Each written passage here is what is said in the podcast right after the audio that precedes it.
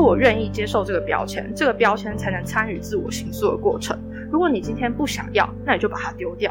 但如果你愿意接受，然后这个标签带给你的会是一个正面好的影响，那我们可以试着看看，跟他当看看好朋友，说不定，呃，你们这样长期相处下来，会有更多意想不到，甚至更好的收获。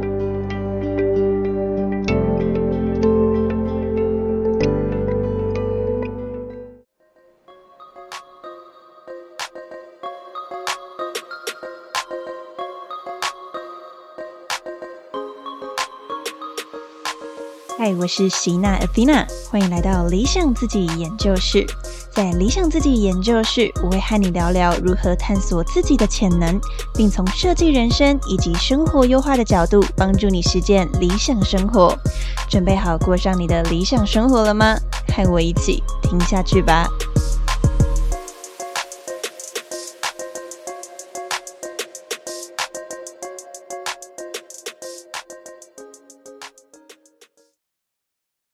欢迎来到理想自己研究室，我是席娜 Dina。如果你有收听上一集的话呢，你应该知道说，诶，今天这一集就是 Life Podcast 一系列的单集。那我再简单的情情提要哦，就是在今年十月的时候，席娜所属的 An Action 团队呢，非常荣幸受邀到成功大学进行工作坊，培养自我探索力、说故事的能力以及沟通表达的能力。那在这场工作坊当中啊，我们与优秀的陈大神进行 Life Podcast。那我们依照不同的生涯主题，然后去发。想想要分享的故事以及 mindset。那我们最后呢，精选出了三组同学的 podcast，想要与理想自己研究室的听众们一起来分享。那陈大学生真的是非常优秀哦，在短短的两天内就能够就是迅速的产出内容，而且这个内容兼具故事也兼具观点，然后就会让人觉得说，哇，现在的大学生真的是不一般呐，就是呢都非常的有想法，而且真的是能力很强哦，很快速的就可以组织出一个很好的内容，然后呢。来跟大家进行 live podcast 的分享。那所以今天这一集呢，就是想要邀请身为听众的你，一起来跟我们品味大学生的故事，同时给他们温暖的鼓励。那今天这一集呢，将由成大物理治疗系大二的宇阳、资源系大二的陈星，以及法律系大三的玉婷，来和你分享如何从看到自我的标签开始，搭建属于自己的人生。那一样，我们就带着期待的心情，一起来收听这一集吧。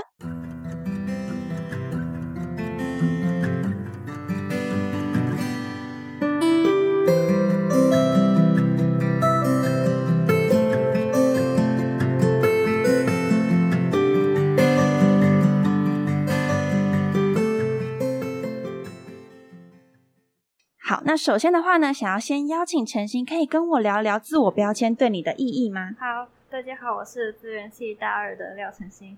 我觉得自我标签在发展的过程中，刚开始是建立在社会上别人对你的期待，比如说一定要成绩优秀啊，考上一所好学校，然后之后才会有好的工作、好的职业，甚至是好的人生发展。而这一切都建立在你要有成绩好这样子的情况之下。或者是说，你们一定要为人和善，不要跟别人起冲突，在别人眼中，那才会是一个好人的一个形象。这些期待往往会让我们觉得，我们只能这样做才是好的，是正常的，是符合社会期待的。当我们在朝向这样子的目标前进的时候，我们会从别人的反馈当中看到自己说，原来自己。是这样子的形象，这样子的样子呈现给大家，会让我们自己误以为说，我们就应该要全盘接受这些他人对我们的期待或者是意见，然后最终给自己贴上像这样子的自我标签。而类似的实验呢，我们可以追溯到在一九六八年，曾经有一个美国的小学老师设计了关于标签形成的实验，然后我们就简略的，我就简略的来讲一下，就是刚开始这个老师呢。跟同班上的同学说，蓝色眼睛的小朋友是比较聪明的，而棕色眼睛的小朋友呢是会是比较愚蠢，然后是比较笨的。然后还特地把他们两个两组小朋友是不可以互相接触，而且棕色眼睛的小朋友因为比较愚笨，必须要戴一些比较丑的领巾。而这形成在当天的时候，蓝色眼睛的小朋友他们是。比较优越，然后形成比较有一点骄傲自大的一些形象出现。然后相对来说，棕色眼睛的小朋友，他们就会有一些比较沮丧啊，或者是在考试成绩方面会有比较差的一些状况发生。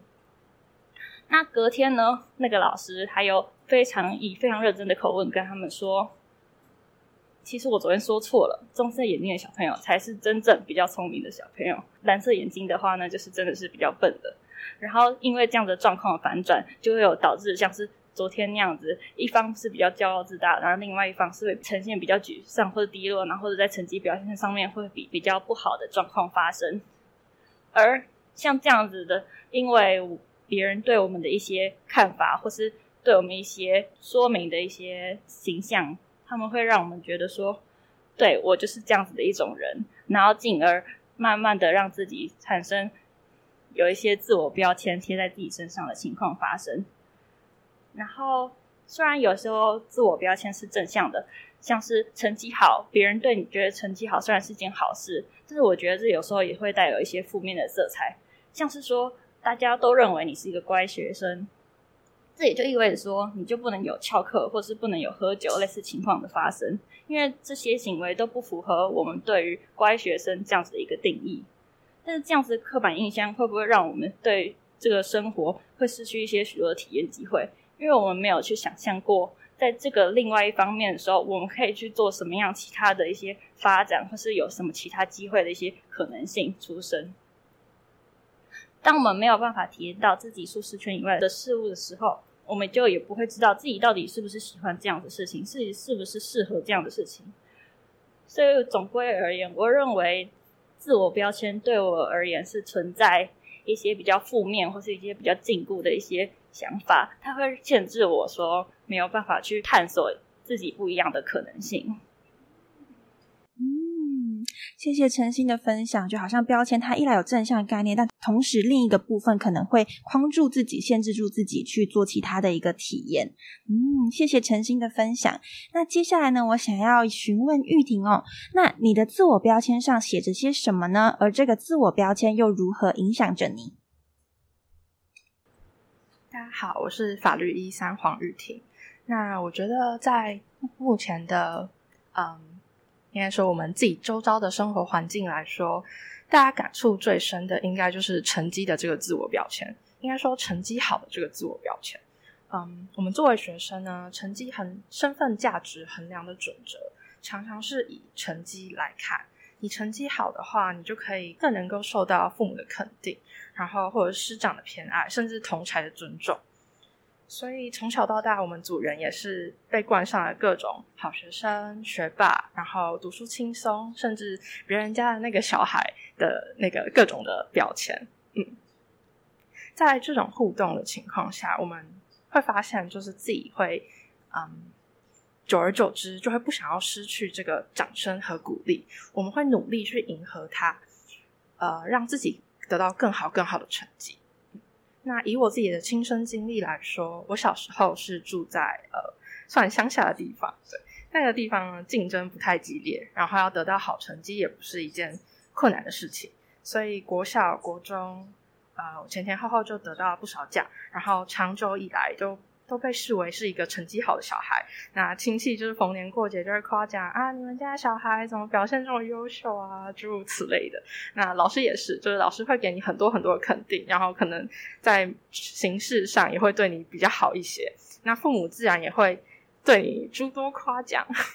对，呃，我自己在这样的情况下，就我反而会更加努力的去让自己的成绩表现更优异、更优异这样。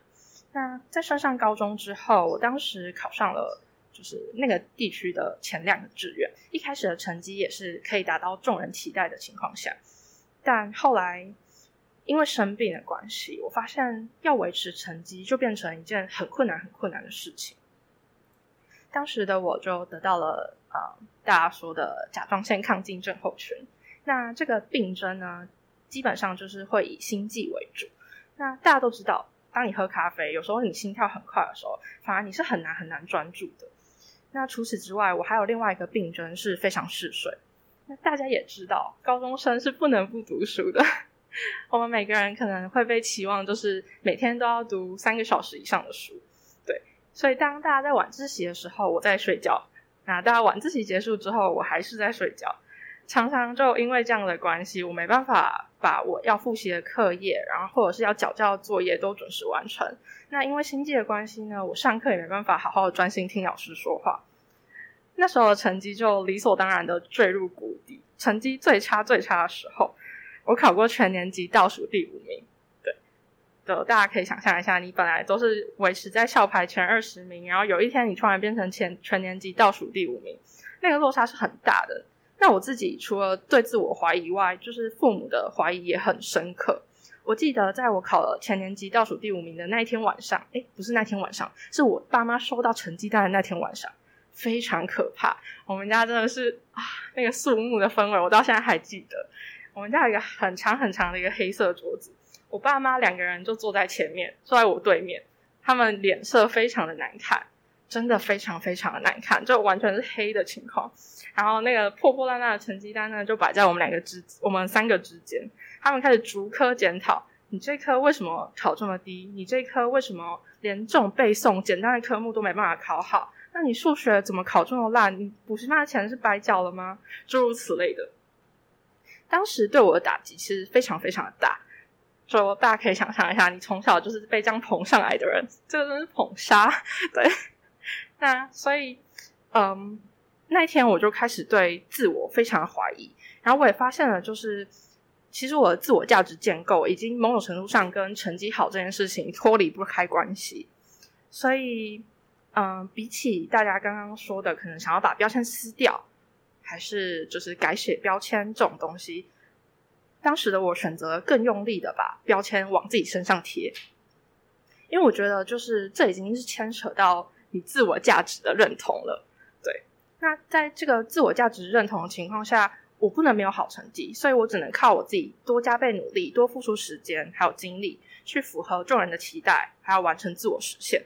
虽然在这个贴上的过程中是有点疼痛的，对，就是父母的压力啊，然后以及那时候面对进步的那个急急迫感，各种东西可能都会让你有点不舒服，但。当时的我还是选择了这样做，因为这样子才符合我自己的价值认同。嗯，对。然后我觉得有时候我们不一定需要把标签想成一个过于被动的事情，我们可以把它想象的更有主动性一点。是我愿意接受这个标签，这个标签才能参与自我形塑的过程。如果你今天不想要，那你就把它丢掉。但如果你愿意接受，然后这个标签带给你的会是一个正面好的影响，那我们可以试着看看，跟他当看看好朋友，说不定。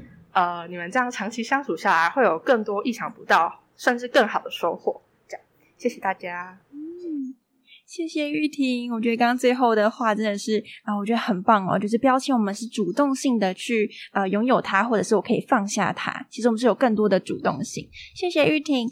那接下来呢，我想要来询问宇阳，在看见标签之后，接下来你想要搭建什么样的人生呢？大家好，我是赖宇阳。然后前面有提到，就是前面有一位同学说，他说标签不一定要撕掉，可以经过自我探索之后，然后决定这个标签要去要丢掉留着，或者是他要用来做什么用途。那刚刚问的那个问题，我们都觉得很有趣，所以我们就组员间有互相交换一些想法，大家的想法都不一样，所以我现在来一一分享他们各自的想法。首先，A 组员说，他希望在把课业过好之余，还能够懂得享受玩乐的时光，分配休闲时间的，呃，看他要做什么。所以他希望可以成为一个能 K 书又能玩乐的 Master。那我觉得这是一个很棒的行为，是说，因为他除了在把自己一个理想的目标管理好之外，他还知道要用什么样的。课外活动去增添他日常的色彩。再来，还有一件事情，就是很多人会认为，哦，你你读书，那你是不是只是为了顺从社会的标准啊？或者是你只是一个乖小孩，你什么都不会做，所以才选择去读书？但其实我不这么认为，因为读书大家也知道，确实是要花费很多心思跟心力的。我觉得，如果把读书当做一个人生的目标的话，他也是经过深思熟虑、好好做完决定之后才做出来的一个行为。那其实我认为，呃，深思熟虑之后对那个社会主观要求的顺从，其实也是一种他表达主见的方式，因为他在实现他自己人生的目标。再来，我要分享 B 组员的想法。B 组员他认为自己以前有人际困扰，所以他在上大学之后就去各种不一样的社团，或寻找不一样的机会来训练自己的沟通跟表达能力。他对自己的期许是，呃，即使不是那种超级会社交的，就是大家所谓的社交牛逼那种的。那他也是希望自己可以知道怎么样好好的跟别人相处，去认识自己想认识的人。那我很欣赏 B 的一点是，他很明白自己的短处是什么，而且他更知道怎么样去寻求他需要的资源，知道从哪里可以找到他的帮助，并且努力的去运用这些资源来充实自己的能力。那再来就是 C C 组员的想法。C 组员他有点受伤的，就是他有时候会被别人说他是个盘子，就是可能会把钱花在一些别人不太理解的地方。但其实后来仔细了解他背后的故事，就会知道根本不是大家所想的那样。他比如说，他曾经买过演唱会很前排的票，就是很贵嘛。很多人会认为说，哎，花那么多钱在这个事情上真的好吗？但是大家想想，你一生有多少机会可以这么靠近偶像？这是多么难得的机会！再来，他拿来买票的钱，其实都是他靠自己能力的能力赚来的。当然大家在看到某一个片面的观点的时候，可能会忽略掉他后面所付出的努力，还有更多的层面，就算自为他贴上标签。但 C 组员他就是透过自己的呃，透过自己的实力来转变这个标签，让大家知道，哦，他其实只是一个。及时行乐，那呃，愿意追求自己真正想要的目标的人，这又是我自己的看法。我自己是希望我能成为一个让大家可以委托我重责大任，然后可以把大家交给我的事情都做得很好的人。那其实我觉得我还在朝这个方向去努力，因为比如说我加入了系学会，然后担任里面的干部，那透过一次一次的举办各种大小型的活动。我也透过我跟组员的合作，我就可以熟悉活动的流程，那知道哪些细节是平常需要注意的，也可以学习怎么样跟组员互助合作，然后弥补彼此缺乏的地方。那这是我认为我最最近努力得到的收获。谢谢宇阳的一个分享哦。那最后的最后呢，如果说今天想要请这一组同学啊，为我们今天的主题下一个结论的话，你们会想跟听众说些什么呢？大家的生活中呢，一定也充斥各式各样的标签，有的是正面的，有的是负面的。如果我们能够好好的运用正面的标签，撕掉负面的标签，或进一步的改写它，有天我们一定能达成心目中的理想人生。谢谢大家。哇，谢谢雨阳，谢谢陈信，跟谢谢玉婷，谢谢你们。以上就是今天的内容。在这一集中，你最有启发的地方是什么？从今天开始，你又会想做什么样的改变呢？如果你觉得今天的内容对你有帮助，欢迎把这一集分享给你身旁的朋友，让他可以跟你一起过上理想的生活。如果你很想给理想自己研究室跟喜娜一点鼓励的话，欢迎在 Apple Podcast 或是 Mixer Box 打五颗星，我会非常开心，也很感谢你哦。最后呢，感谢你收听这一集，我是你的理想生活探寻师 Athena，一起在理想自己研究室，让你的理想生活进行式。我们下次见。